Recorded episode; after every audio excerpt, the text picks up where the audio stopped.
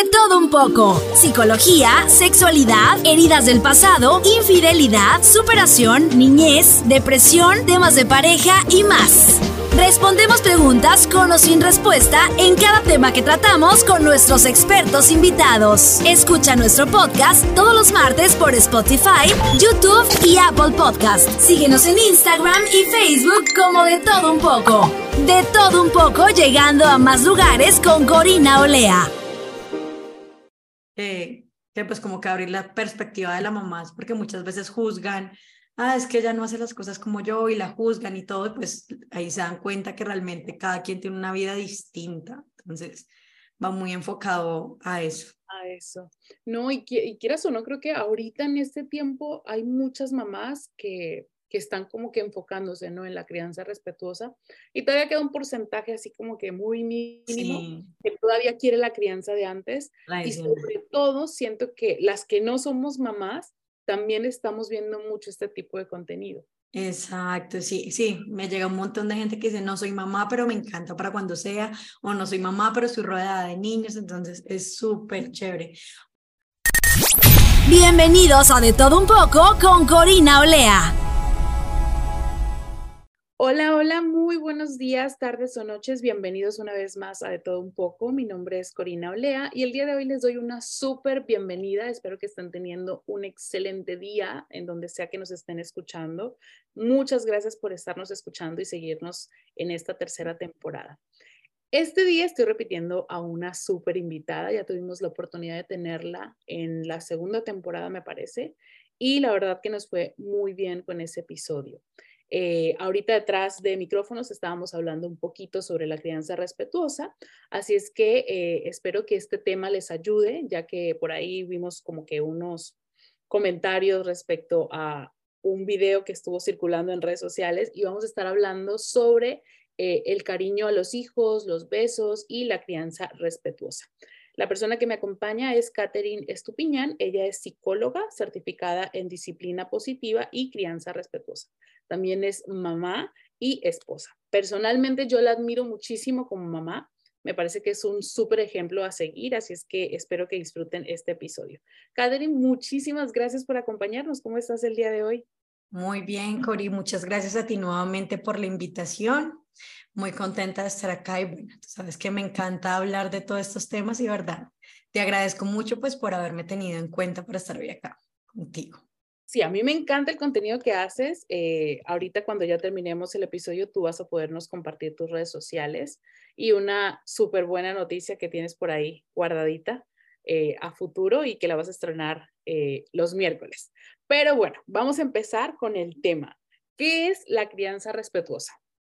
Bueno, la crianza respetuosa permite que los niños actúen desde el locus de control interno, es decir, que hacen lo correcto sin importar si los están mirando o no a diferencia de lo que sucede en la crianza tradicional, que actúan por locus de control externo. Y es debido a que constantemente eh, los niños de crianza tradicional reciben premios, castigos, golpes, bueno, regaños. Por lo tanto, hace que actúen de forma correcta, sobre todo cuando los están viendo, cuando los está mirando alguien más.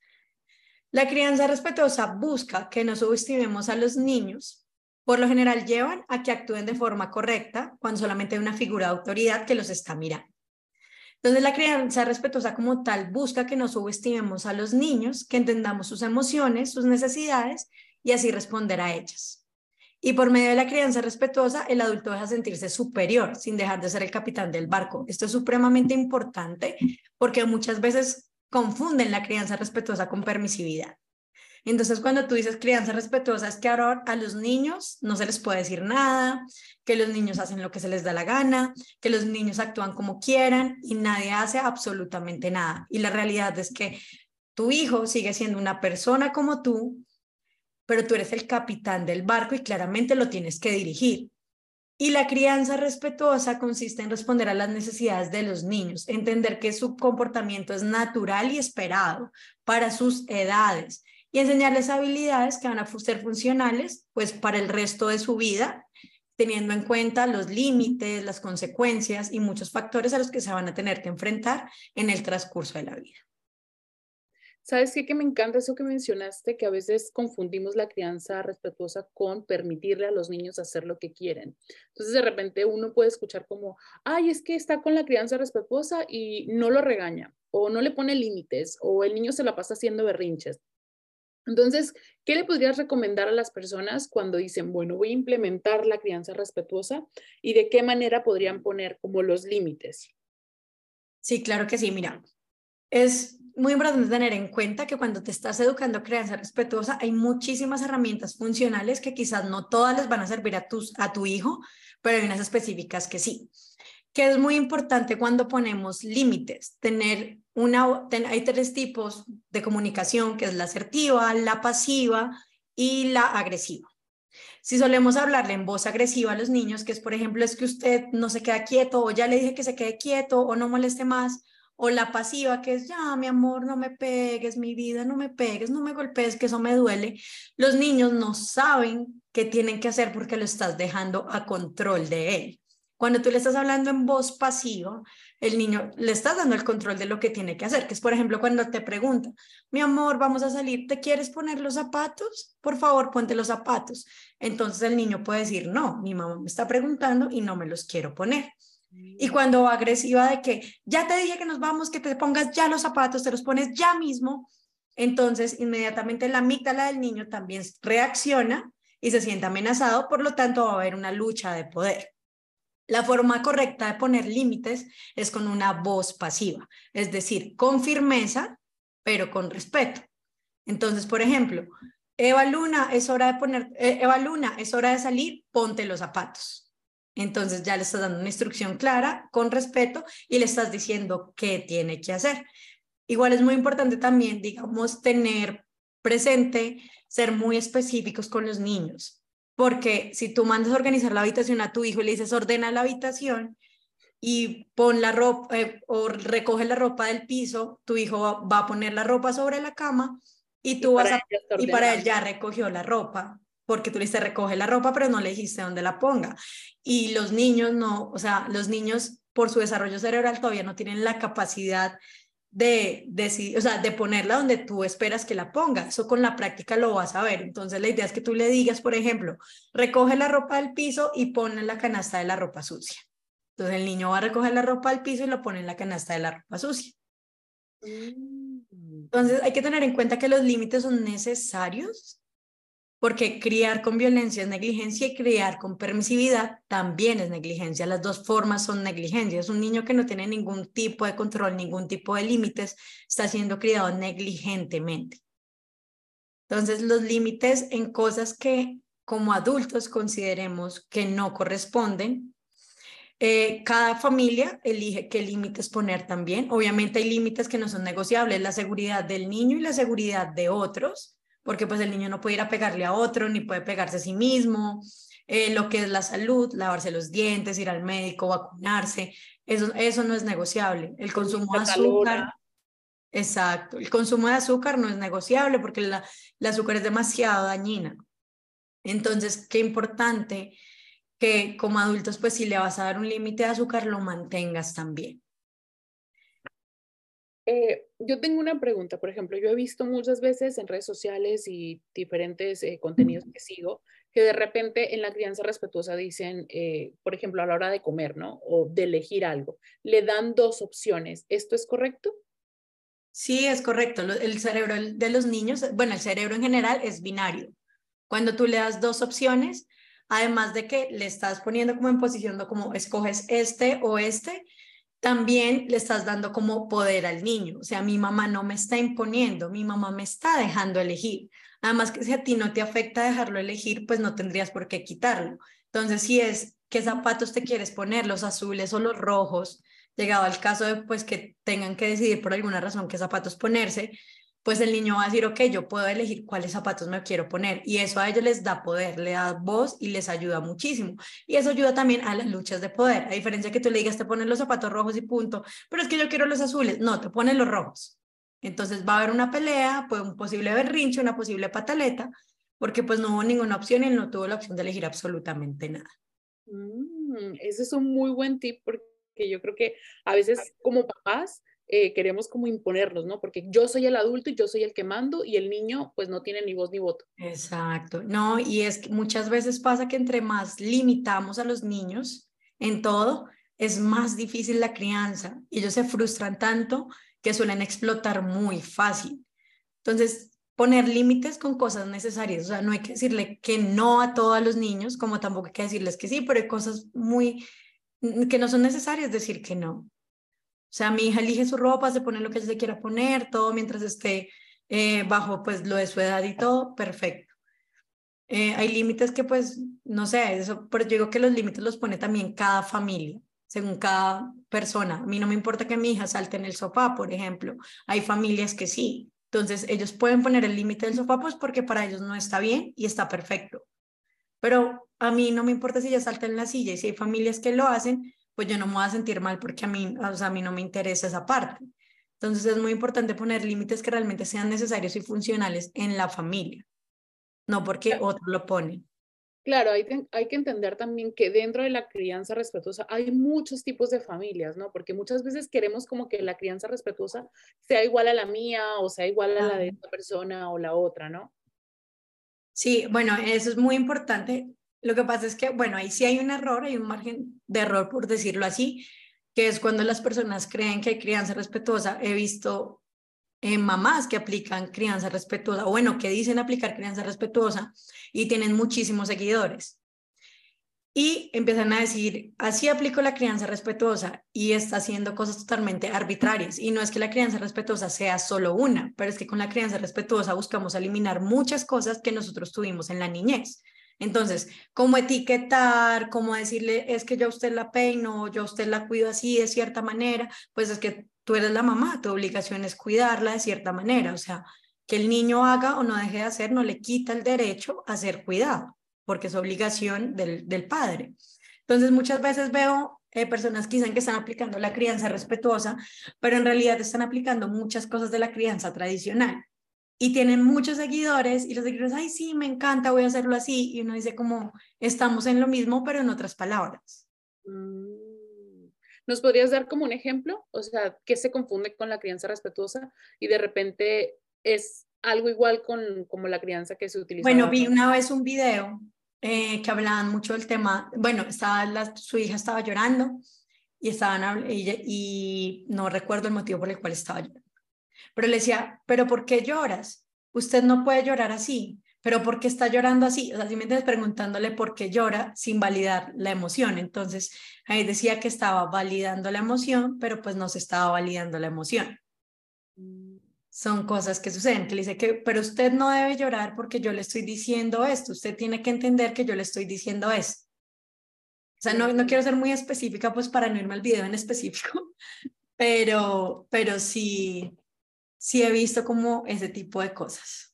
Claro, ya para pasar a la otra pregunta que tengo, antes de, terminar con este fragmento, creo que también muchas veces se confunde la crianza respetuosa con decir, bueno, voy a dejar que llore todo el tiempo que quiera y mientras no le pegue estoy siendo respetuoso, pero no estás como que apoyándolo, no estás ahí con él, con el, con el niño o la niña, ni tampoco estás validando sus sentimientos, sino como que lo estás dejando ahí, ¿no? Cuando ya quiera dejar de llorar, pues ya que se le pase. Claro, es que la crianza respetuosa no es solo no pegar, porque es que pues no pegar, pues muchos los podemos hacer, ¿no? Pero podemos seguir teniendo patrones eh, no funcionales para la vida del niño. Entonces, si el niño está llorando y tú lo dejas solo llorando, pues claro, se va a calmar en algún momento. O sea, sí se va a calmar porque no todos vamos a llorar toda la vida, pero no le estás enseñando a reconocer sus emociones ni dándole herramientas para manejarlas que en un futuro quizás cuando tu hijo llore ya se pueda incluso eh, controlar solito y no necesite tu acompañamiento necesariamente que estés ahí encima, pero es muy importante siempre acompañar y validar la emoción. Estás llorando porque se te rompió, se te rompió la paleta, estás llorando porque se te rompió la hoja en la que estabas escribiendo, yo sé que estás triste, mi amor, acá estoy para ti cuando me necesites. Pueden pasar dos cosas, que tengas un hijo al que le guste el contacto físico cuando está llorando y se deja acompañar físicamente, como está el niño de que si tú te le acercas, te manda de una vez el manotazo. Por lo tanto, si tu hijo es de los hijos, de los niños que les cuesta mucho tener un acompañamiento emocional cuando está de mal genio, cuando está estresado, es muy importante que le digas, acá estoy para ti, que te sienta al lado, o sea, no te vas a ir, que te vea cerca, cuando quieras venir vienes, pero no necesariamente lo cojas porque inmediatamente la reacción va a ser golpear. Y muchos papás, pues cuando los golpean, entonces ya no entran a acompañar, sino a decir, es que porque me golpeas, es que eres un grosero, eres un atrevido. Entonces es muy importante reconocer cuál tipo de niño es tu hijo. Claro. Catherine, hay otra pregunta que creo que es muy importante dentro de la crianza respetuosa y es cómo ser respetuoso con el cuerpo de nuestros hijos.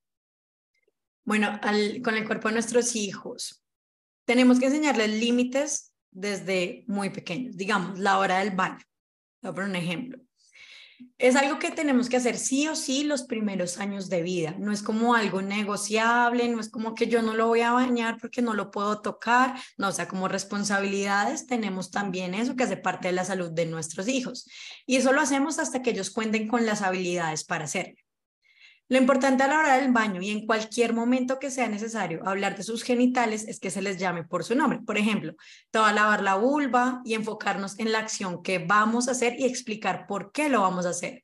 No como que llegar, a lavarles sin decirles nada, los tocamos y no dijimos nada y pues para ellos es normal como, ok, mi mamá me toca y pues sin sentido alguno, entonces pues quizás cualquiera puede tocarme, ¿cierto?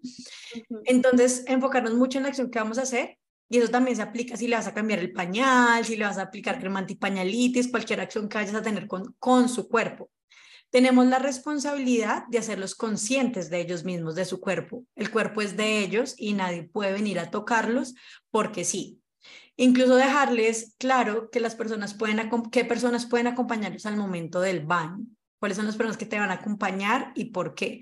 Y darle la potestad de que si ven que algo no les gusta, que está pasando, te lo cuenten con plena tranquilidad y decir, yo siempre te voy a creer a ti. Si estamos en un hogar de regaños, de gritos, de castigos, seguramente los niños van a ocultar cualquier tipo de cosa que sabe que a ti te va a alterar.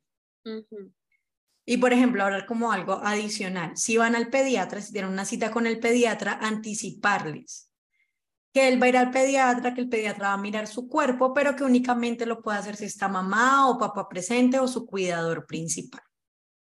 Ok, eso es como que súper importante, eh, porque creo que cuando no se, no se tiene como esta conversación, porque uno piensa que a veces los niños no entienden, eh, piensan que sí, como que, bueno, no tienen uso razón, qué sé yo, pero los niños se dan cuenta absolutamente de todo, ¿no?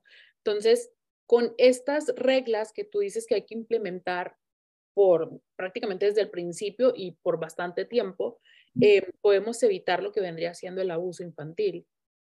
Claro, cuando tú le das reconocimiento del cuerpo y saber que el cuerpo es tuyo, no es de mamá, no es de papá, o sea, tú no eres de nadie, hijo, o sea, de absolutamente nadie, ellos van a entender en, en qué momento pueden poner los límites y entender el cuerpo es mío y yo decido quién, o sea, quién puede tocarme, quién puede abrazarme, quién puede consentirme. Y cuando ponemos eso en, sobre la mesa, es muchísimo más sencillo evitar un abuso sexual. Pues ningún niño está exento, pero hay niños que lo pueden prevenir mejor, porque pues igualmente, independientemente triste, los niños pues van a tener menos fuerza que un adulto. Pero muchas veces también se ven abusos entre niños, entre pares, niños mayores que abusan a otros niños. Pero entonces cuando ellos ya saben que no está bien que cualquiera me toque, que cualquiera le toque las nalgas o que cualquiera le toque el pene, entonces ellos ya van entendiendo que eso no es un comportamiento correcto a no ser que tenga una necesidad de. Por lo tanto, si le das la confianza, ellos lo van a contar o le van a poner un algo. Claro, y también creo que es muy importante recordarle a los papás que hay que llamar las cosas por su nombre, ¿no? Vulva, pene, eh, y no ponerle estos adjetivos como la florecita y que el pajarito, sí. y todas estas cosas, porque si no, o sea, puede pasar el niño un, un, momento en el que si tú siempre le estás diciendo la florecita, la florecita, y la niña te dice, mamá, es que me tocaron la florecita, pues te, te, puede confundir, ¿no? Incluso si... O es que hoy jugamos al pajarito, por ejemplo. Entonces, ah, sí, ¿cómo jugas al pajarito? No, que así, así, ya. Exacto. Me encanta, me encanta cómo lo, cómo lo, lo dices. Em, hay otra que me gustaría que nos ayudaras a entender, eh, sobre todo esto es cuando uno vive en pareja, ¿no? Y de repente tienes hijos y pues yo creo que cuando uno está en pareja, pues te acostumbras como a tener esta intimidad con tu pareja, que si de repente tu pareja está en la cocina y llega y te quiere dar un beso, un abrazo, esto y lo otro, pues se te hace normal porque solamente vives tú y tu pareja, pero cuando llegan los hijos hay que como que cambiar un poco esa rutina, ¿no? Y entender que ya no solamente son dos. ¿Hasta qué punto es normal que los niños vean el, cariño entre los papás? Bueno, por mi parte, o sea, está muy bien que tus hijos vean que papá y mamá se aman, porque también tienen que reconocer que es una figura de respeto, de amor, pero hay límites. Tú no puedes tener relaciones sexuales al lado de tus hijos así estén durmiendo. Eso es considerado abuso sexual. Muchos dicen, ay, pero están durmiendo y no se dan cuenta.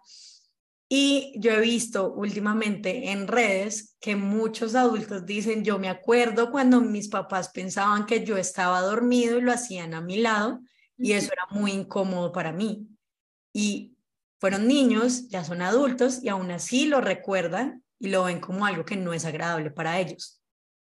Entre esposos, que papá y mamá se den un abrazo, es algo lindo, es algo respetuoso, se ve el amor acá, nosotros somos súper cariñosos entre todos entonces mi esposo de la nada llega, yo estoy en la cocina y él llega y me abraza y mis hijas ven que me están abrazando y sabe que su papá respeta a su mamá y la ama, así como él de la nada también coge y abraza a sus hijas o yo abrazo, o sea, abrazamos a nuestras hijas y ven ese contacto. Ahora, si tú te vas a dar un beso apasionadísimo, también genera incomodidad y no solo en los niños, o sea, yo creo que uno va en la calle y si alguien se está dando un beso apasionado, con todas las ganas del mundo, hasta uno es como, qué pena, eh, no quiero ver, sigo derecho porque uno se siente incómodo.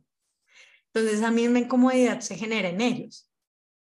Claro, e, eso sí tienes razón, o sea, creo que hay que ponernos un poquito más en el, en el zapato de los, de los demás, ¿no? O sea, ¿qué me generaría a mí incomodidad? Entonces, lo mismo pasa con los niños, ¿no? Porque de repente yo sí he escuchado niños que dicen, ay, no, qué asco, se están dando un beso, claro, porque ven a los papás de repente que se están dando un súper beso apasionado y le agarran como esta, esta especie de repudio, ¿no? O puede pasar que van a jugar al papá y la mamá también en el colegio, entonces quieren imitar lo que hace papá y mamá.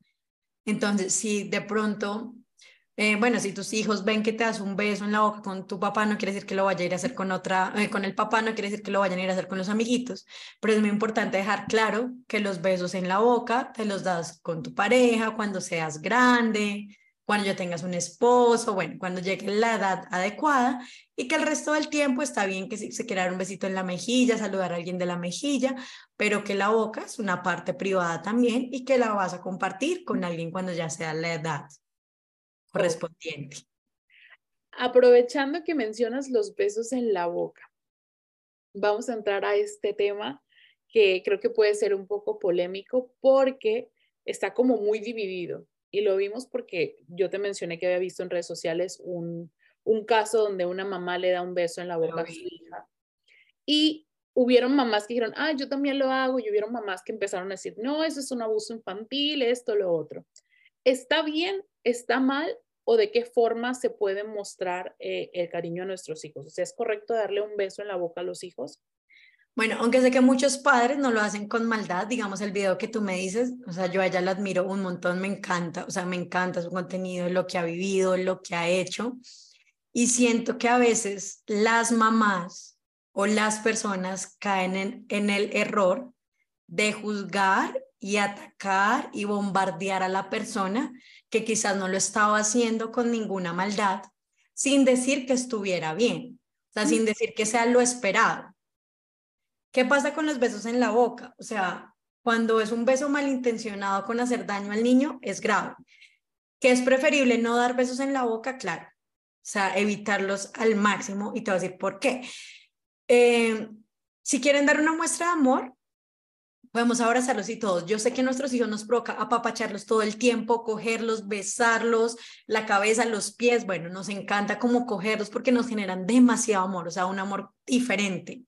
Sin embargo, no es recomendable en prevención de enfermedades, pues ya que la boca tiene muchas bacterias. Y también en términos de prevención de abuso. Muchos cuidadores tienen en mente que las partes íntimas son únicamente el ano, las nalgas, la vulva, el pene, el pecho. Bueno, incluso muchos no piensan que el pecho es, es también parte íntima. A veces están los bebés que les toman foto en pañal y salen mostrando el pecho también. porque no consideran que es una parte íntima, pero el hecho de que esté chiquito también es una parte íntima. Y la boca también está dentro de esas partes íntimas. Y aunque mamá dijera, solo mamá te puede dar un beso en la boca, porque lo aclaran y dices nadie más, es importante que les empecemos a dar el lugar a la boca que corresponde, que los niños lo interioricen, que sepan que es una parte íntima. Y así como que tú, tú no le vas a dar eh, un beso a tu hijo en una parte íntima, pues lo ideal es que tampoco lo hagas en la boca. Porque no es lo mismo que tú bañes a tu hijo porque toca, o sea, porque es una necesidad, porque los tienes que bañar, a que tú le des besos en la boca haciendo algo opcional, algo que no va a determinar tu amor un beso en la boca no va a determinar qué tanto lo amas o qué tanto no lo amas. Tú puedes expresarles eh, afecto y amor con abrazos, con cosquillas, con sentirlos, jugando, leyéndoles muchas formas diferentes a darle un beso en la boca si sea lo más tierno y lindo que podamos ver. Tenemos que tener en cuenta que el principal porcentaje de abusos sexuales se dan dentro de las mismas familias y personas cercanas, que serían más o menos lo que los niños les darían besos a la boca casi no le van a ir a besos a la boca a un profesor, o no le van a ir besos a la boca a un amiguito, por lo general le van a dar que, al, que a la abuelita, que el tío, que el papá o la mamá, y muchas veces los abusos, la mayoría de abusos se dan dentro de la familia. Entonces, y hay que tener en cuenta que un abuso sexual no es solo tocar genitales ni tiene que ver solo con genitales. Si un adulto viene y le da un beso en la boca a tu hijo, ya eso es abuso. Claro. Porque lo puede hacer con mala intención, dime yo me acuerdo cuando yo estaba pequeña, eh, de repente sí era como que, ay, llegó tu tía, dale un beso. Y no tenía como que la opción de decir, no, no quiero darle un beso, ¿sabes? no me apetece, no quiero. Y te obligaban. Entonces, ahorita con, con esto de la crianza respetuosa, creo que se está viendo mucho este lado de que cuando un niño no quiere, no quiere y no tienes que obligarlo. Y de repente yo sí me he encontrado en redes sociales em, gente que dice, a mí me obligaban a darle besos a mi tío que cuando me quedaba solas con él me abusaba. Sí, sí, eso es súper triste. O como que si nadie sabía y me tocaban y todo. Entonces, es muy importante por eso poner el límite y las partes íntimas tengan en cuenta que la boca también está entre esas partes íntimas que no cualquiera va a poder venir a tocarte y dar un beso. Yo me acuerdo que ella puso en un comentario, bueno, ella ella publicó eh, en el comentario que le decían que estaba irrespetando su primer beso con la pareja y eso, pues la verdad eso no tiene nada que ver, porque pues tu hijo no va a decir, yo ya le di un beso a mi mamá, ya, ya, no, ya no le puedo dar un beso a mi pareja, porque, o sea, eso no, no tiene como una relación. Ahí es cuando digo que llegan y atacan, cuando muchas mamás no hacen las cosas de maldad, sino quizás tienen un poco de desinformación, porque no lo hacen con ningún tipo de maldad ni ningún daño para hacerle a sus hijos. Entonces, cuando atacan de forma sin fundamento, que además la atacan, pero no tienen ningún fundamento, sino simplemente es lo que yo escucho y lo que yo creo, ahí se está generando una bola de desinformación y ataque entre las mismas mamás. Claro. Entonces, sí es muy importante tenerlo en cuenta que es porque es una parte íntima y que los niños empiecen a entenderla como tal. Más que porque la mamá le quiere hacer daño, más que porque su pareja entonces en un futuro le quitó su primer beso, o sea, como que no es no va por ese lado sino por más de prevención y que ellos sepan que esa parte, pues no a todo el mundo le a dar besos. Porque bueno, digamos algo que, que me pongo a pensar ahorita y es que en la adolescencia quizás uno no se acostaba, o sea, la gente veía como acostarse con la gente como algo más grave, pero darle besos a muchas personas no era tan grave. Pero si tú lo piensas ahora, ya uno ya siendo más grande, con más edad, o sea, uno porque tampoco, o sea, uno porque también se daba besos, o sea, pues uno no se daba besos, pero digamos, la gente se daba besos con todo el mundo, tuvieras gente que todo el tiempo se está dando besos todos los días con una diferente persona o algo como si nada pasara. Y a la larga también es intimidad, es conexión, entonces es muy bueno como desde muy chiquitos empezarle a darles el, lo que significa la boca también. Claro, y creo que como mamás eh, a veces debemos de ponernos un poquito más en el lugar de la otra persona y saber que, o sea, tú también eres mamá y si no has empezado con esto de la crianza respetuosa o apenas estás empezando, si te pones a, recapitular un poquito, a lo mejor tú también, si no se lo dices a tu, a tu hijo porque estás con la crianza respetuosa, a lo mejor se lo dices a un sobrino y no lo hiciste con la mala intención. Entonces, debemos de ser un poquito más eh, flexibles a la hora de decir voy a dar una crítica. Y empáticos. Y empáticos. Exacto. Eh, te, iba, a preguntar ya, em, ¿cuáles serían los límites del cuerpo para un niño? Bueno, tenemos que poner límites, como les decía, como tú le pones límites a tus hijos, tus hijos tienen derecho a ponerte límites a ti y ponerle límites al amigo y ponerle límites a las personas. O sea, es necesario que el niño sea niño, no quiere decir que sea un objeto. Hay una herramienta preciosa que se llama la gran voz y esta permite que los niños, no solo los niños, o sea, en general las personas, pongamos un alto a lo que no nos gusta, a lo que no nos hace sentir bien. Lo que pasa es que muchos adultos la tenemos porque cuando éramos chiquitos no nos permitían la mayoría de veces poner límites, sino que hacían como con nosotros lo que querían. Entonces era como se hace porque yo digo, o lo que tú decías, darle el besito, o bueno, como que el niño era un súbdito del adulto, un objeto para el adulto. Y eso de la gran voz inicia principalmente en casa. Nosotros como padres debemos enseñarles a poner límites. Por ejemplo, si tú vas a la casa de la abuelita, el punto de la abuelita, pongamos ese ejemplo, ya que lo estábamos hablando, y le dices a tu hijo, dale el beso a la abuelita, saluda al brazo de, de abrazo al tío. No le estamos dando la potestad de que el niño decida cómo quiere saludar. Lo estamos obligando a tener que hacer cosas con su cuerpo que ni siquiera sabemos si él quiere hacerlo. Entonces, creemos que la cordialidad está relacionada con contacto físico. Y la cordialidad o el respeto está relacionado con decir un buenas tardes, buenas noches o cómo estás sin necesidad de tener un contacto físico. ¿Cómo podemos enseñar a que ellos usen su gran voz? Cosas tan simples, y les digo simples porque en realidad son muy valiosas, pero como adultos buscamos solucionar todo a la ligera y a lo rápido y lo que más rápido se pueda, les digo que lo pueden hacer de forma sencilla. Por ejemplo, tengamos de cuenta que estamos en el colegio, están los niños en el colegio y por alguna razón Luis le pega a Juan porque quería el juguete. Entonces inmediatamente Juan se pone a llorar y va y le dice a la profesora, profe, es que a mí me pegó Luis. Entonces la reacción inmediata del adulto es ir hacia, hacia Luis, que fue el agresor, enjuiciar y se le olvida también cualquier necesidad que tuvo el agresor de una vez. Digamos, Luis en ese momento está agrediendo a Juan no porque sea malo o porque quiera lastimarlo, sino porque tenía una necesidad que no sabe cómo expresarla de manera verbal o de otra forma. Y cuando llegamos inmediatamente a atacar a Luis porque le pegó a Juan, entonces le estamos quitando la oportunidad a Juan que ponga un alto y le diga lo que no le gusta a Luis, porque lo estás rescatando. Entonces Juan va a tener la necesidad constante de que lo rescaten y no poner altos. En un futuro como desde chiquito fue rescatado y no le decían cómo decir no me gusta esto, entonces de grande también ya le cuesta poner límites. Entonces lo ideal en este caso es que cuando llegue a decirte, Luis me pegó, Luis me empujó, Luis me rapó, lo que el niño llegue a decirte, independientemente de la situación, le preguntas, ¿te gustó? Entonces Juan seguramente te va a decir, no, no me gustó, no me gustó, profe, no me gustó que me pegara, ni que me empujara. Entonces tú le vas a decir ahí, ok, Juan, vamos a decirle a Luis, Luis, no me gusta que me pegues. Y ya cuando los niños son más verbales de dos, tres años, le puedes decir, la próxima vez me dices permiso o me dices, me lo prestas, por favor, y ya le estás dando la voz a Juan de lo que no le gustó.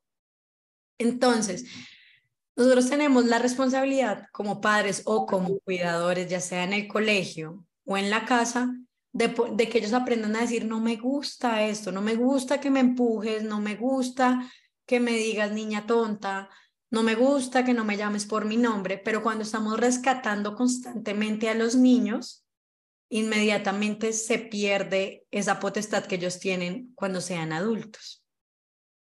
¿Nos podrías dar un ejemplo, por ejemplo, eh, cuando el niño siempre es constantemente rescatado y de repente se convierte en adulto y tiene una situación? ¿Como en qué momento estaría esperando el adulto que lo rescate? Yo creo que ya no esperamos que los adultos nos rescaten, sino que no tenemos la habilidad para decir no quiero. Y eso va en cosas tan sencillas como que como adultos nos da pena que decir que no a muchas cosas. Cosas sencillas como, ¿me puedes prestar, no sé, esa camisa que te compraste hoy? Y quizás tú no la quieres prestar, porque pasa con los niños, no tenemos que prestar todo y los niños tampoco tienen que prestar todo. Entonces, tú por pena le dices, sí, claro, porque nunca nos dijeron decir no está bien.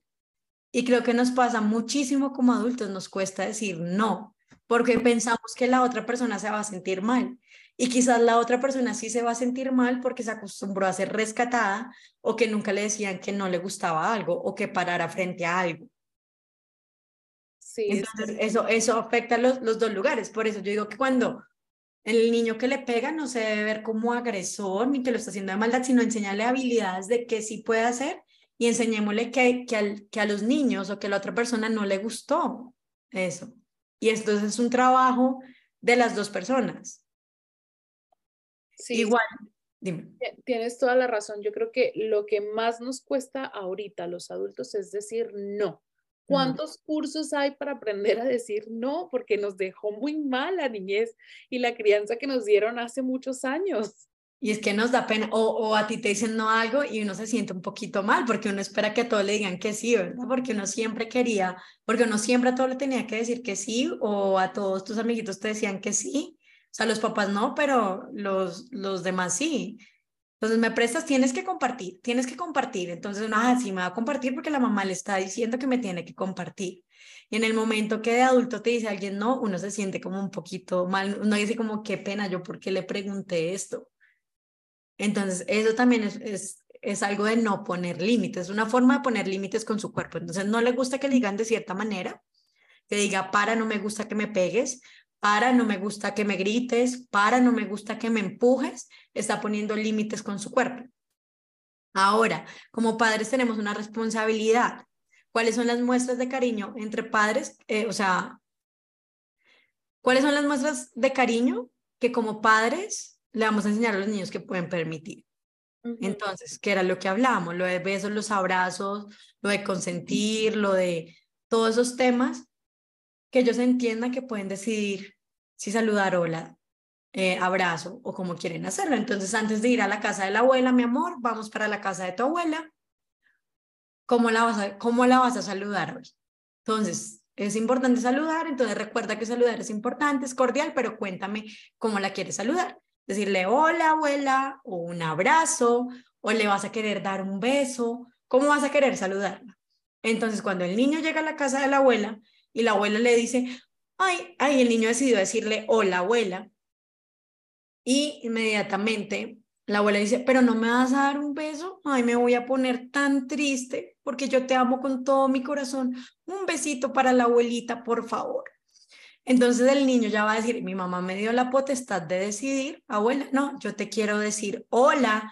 Y si de pronto ves que el niño se siente avergonzado, intimidado, entras tú como adulto y le dices, mi amor, tú decidiste decir hola, sí, entonces puedes seguir saludando a la abuela, hola. Entonces intervenimos nosotros también como adultos. Eso implica en el tema de fotos. Ahorita mi hija está en la edad de que, o sea, le gustan fotos a veces, a veces no. A Valuna, la de cuatro años. Y a mí me encantaría que ella siempre se tomara fotos, o sea, porque son los recuerdos que uno va a tener pero es que yo no la puedo obligar a tomarse una foto si ella no se la quiere tomar. Entonces la vez pasada estaban todos los primitos que se estaban reuniendo, una generación de primitos, ella fue la única que no quería salir en la foto. Y obviamente todos, ay, pero dale, dale. Y yo le dije, no, pues si no quieres, pues no. Yo por dentro estaba a mí, yo quería que se la tomara porque es una foto que es la única que no va a salir. Pero entonces a veces nos gana ese ego de adultos. Sí, y eso lo tenemos que cortar. O cuando mi bebé, incluso mi bebé, mi bebé tiene un año y a veces no quiere que otra persona la alce y me pasa con, o sea, con mi suegra que me dice, yo la cojo por detrás y ella no se da cuenta. Yo le dije, si ella se quiere dejar alzar de frente, la alza.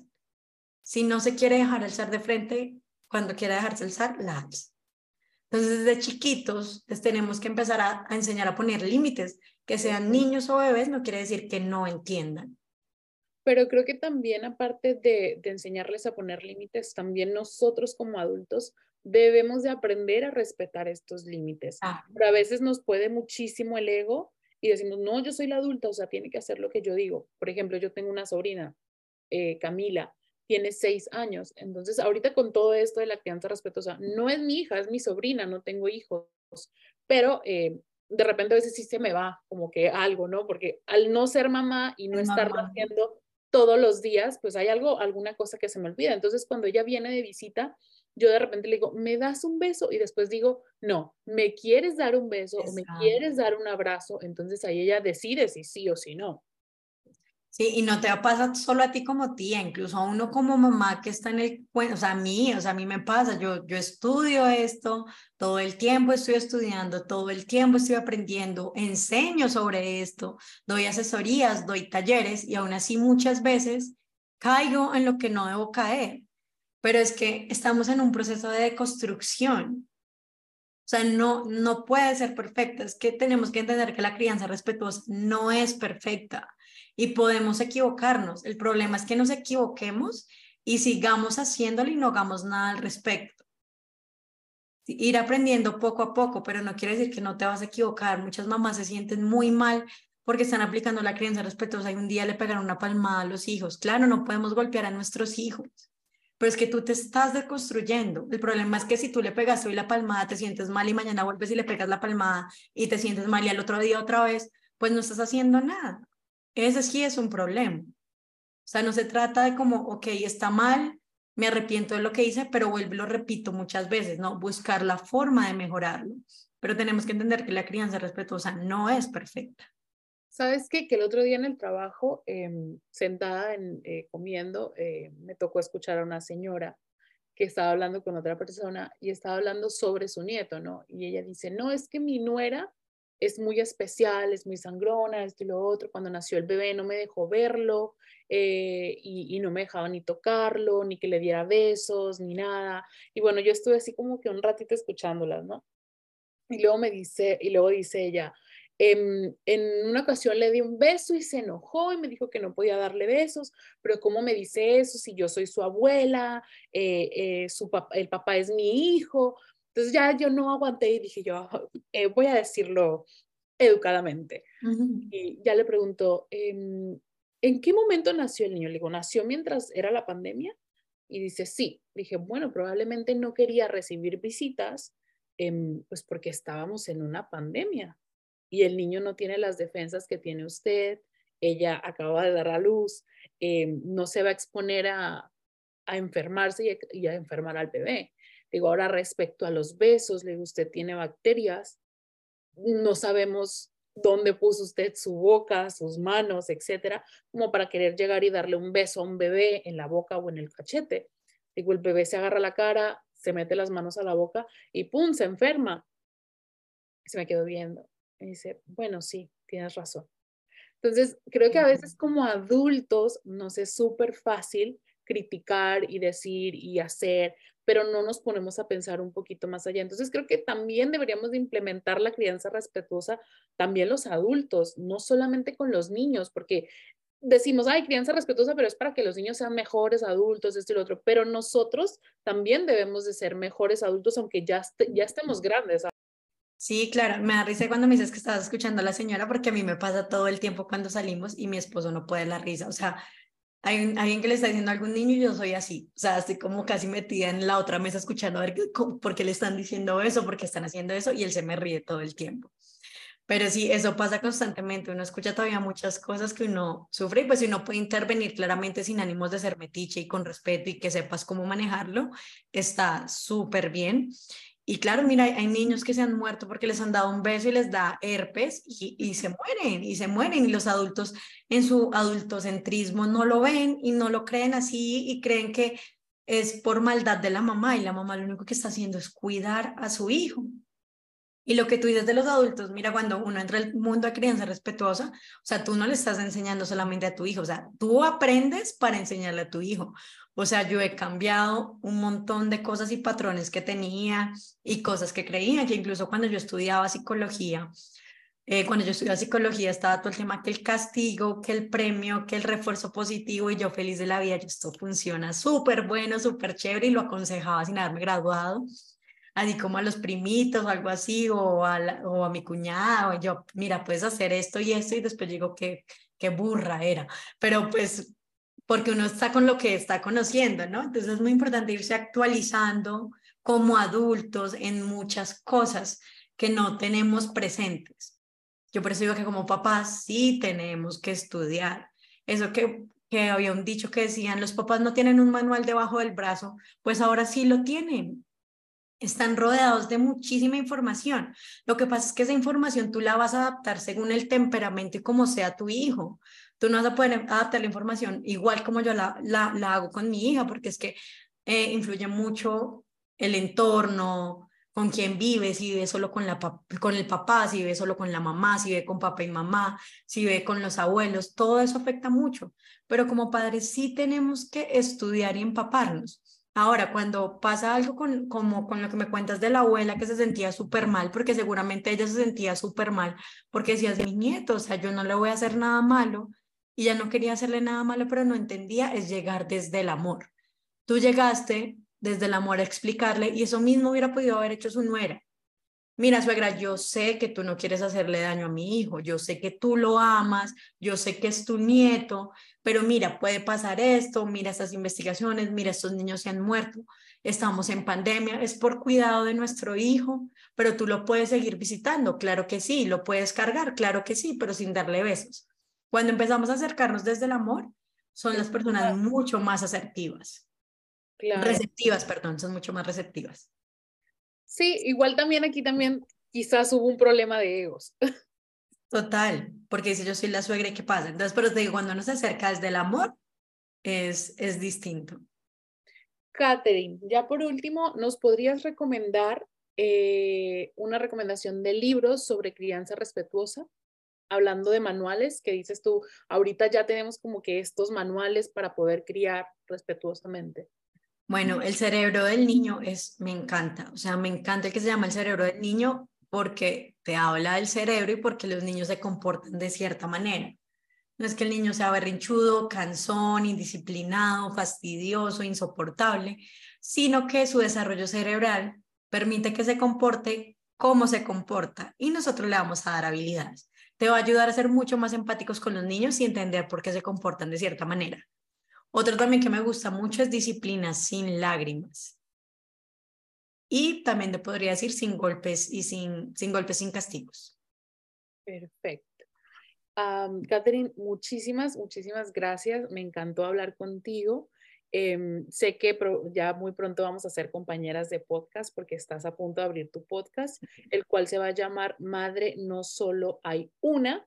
Eh, ¿Nos quisieras compartir un poquito de este nuevo proyecto que tienes eh, a futuro. Muy, claro que sí. Claro que sí, Cori. Y muchas gracias también por darme la oportunidad acá de hablar de mi podcast. Se va a llamar, como dijo Cori, Madre no solo hay una.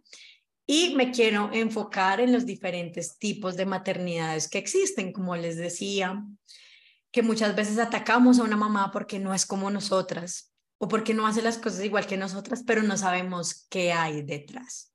Entonces vamos a hablar de mamás que se van a trabajar desde que su bebé tiene dos, tres meses, de mamás que se quedan en casa hasta que tienen cuatro años, de mamás que quizás criaron con crianza tradicional y después cambiaron a respetuosas, de mamás que son invalidadas por lo que hacen porque dicen que no lo hacen bien, o mamás que quizás tuvieron ataques todo el tiempo de que tú no das leche, no te sale nada, no lo sabes hacer bien, no lo sabes dormir como todos esos factores de mamá, de la mamá que se prepara y estudia todo, como la mamá que es súper relajada, o sea, como los diferentes factores y los diferentes tipos de maternidad que hay. Claro, van a hablar desde el colecho, la maternidad, eh, desde si lactas o no lactas, todo, ¿no? Todo lo que es controversial, que para unos es bueno y para otros es malo, pero entonces, pues a la larga, mientras los niños estén bien y sean criados con respeto, sean criados con amor, cualquier maternidad es válida y dónde te pueden escuchar y, en cuál, y cuáles son los nombres de tus redes sociales. A ver, mis redes sociales, estoy en TikTok como Catemundo como mamá, en Instagram igual, Catemundo como mamá, y eh, voy a estar en el podcast en Spotify, en, voy a subir fragmentos en Instagram, en TikTok también, en Facebook y en, y en YouTube. Ok, ¿y qué días vas a estar subiendo los episodios? Los miércoles. Todavía estoy por definir hora, pero los miércoles. La idea es que esta semana sea el primer podcast que subo. Ay, seguro que te va a ir muy bien. Yo voy a estar compartiendo todas tus redes sociales en, el, en la descripción del podcast. Y bueno, ya saben, les recomiendo que sigan las redes sociales de Katherine. Eh, tiene muy, muy buen contenido, da muchísimos consejos sobre la crianza respetuosa. Ahorita eh, vi uno de los últimos videos donde mencionas que tu bebé está subiendo, está aprendiendo a subir las escaleras. Y creo que muchas mamás cuando los niños ya dejan como que de gatear y empiezan a, a caminar y se quiere explorar, es como que este momento del caos, ¿no? ¿Qué hago? ¿Cómo lo hago? Sí, sí, exacto. Eso me pasa y, y eso comparto yo como cosas de crianza respetuosa, cosas que me pasan en la vida real con mi hija, porque a veces piensan que porque los hijos son criados con crianza respetuosa, entonces nunca gritan, nunca lloran, nunca son groseros, nunca te responden mal. Eso sucede, entonces también en mis redes hablo de eso, de partes teóricas, de cosas reales que pasan como mamá, como mi hija que está aprendiendo a subir las escaleras y yo debo ser su compañía, más no meterle miedo, ni susto, ni cuidado, ni nada, pero como uno maneja ese miedo también interno, o sea, muchas, muchas cosas que pasan en la maternidad desde la crianza respetuosa. ¿Sabes qué? Que ahorita que mencionas eso me acordé de un video, ya para cerrar ahora sí el, el episodio. Em, vi un video en TikTok, me parece, de una mamá que tiene a su hija como unos cuatro o tres años y em, tiene un cortador de fresas. Y dice, por mucho tiempo quise enseñarle a mi hija cómo cortar las fresas, pero siempre que lo intentaba, yo intervenía, intervenía, intervenía. Y llegaban momentos en los que me frustraba porque no entendía por qué no podía aprender a cortar las fresas. Y lo estuve haciendo así por mucho tiempo. Entonces, en un momento dije, no voy a intervenir, y la niña aprendió a cortar las fresas. Entonces, ¿a qué es a lo que voy? Que muchas veces como papás creo que no dejamos que los hijos hagan las cosas por sí solos y después malamente los papás piensan, ay, es que no sabe hacer las cosas, o por qué no la hace, o por qué este niño sí hace esto y el mío no. Entonces, dejemos a los niños ser niños, van a ir aprendiendo a su paso. Sí, igual es súper chévere cuando los videos también que salen que los niños están sirviendo desde la jardita en su vaso y se le riegan y la mamá está seguramente por dentro sufriendo, no, el reguero, pero los dejan ser y el reguero se limpia.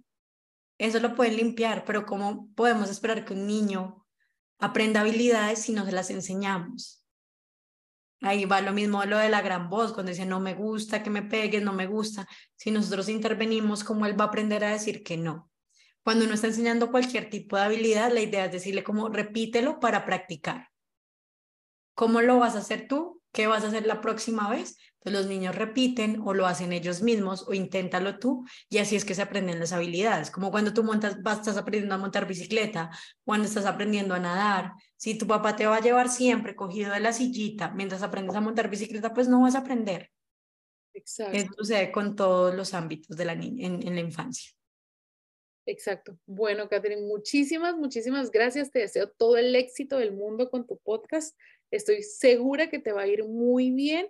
Y bueno, nos estamos despidiendo. Recuerden seguirnos por nuestras redes sociales. Todo es de todo un poco. Nos pueden escuchar el próximo martes con el siguiente episodio em, en Spotify y Apple Podcast. Nos vemos la próxima. Hasta luego. Gracias. Chao.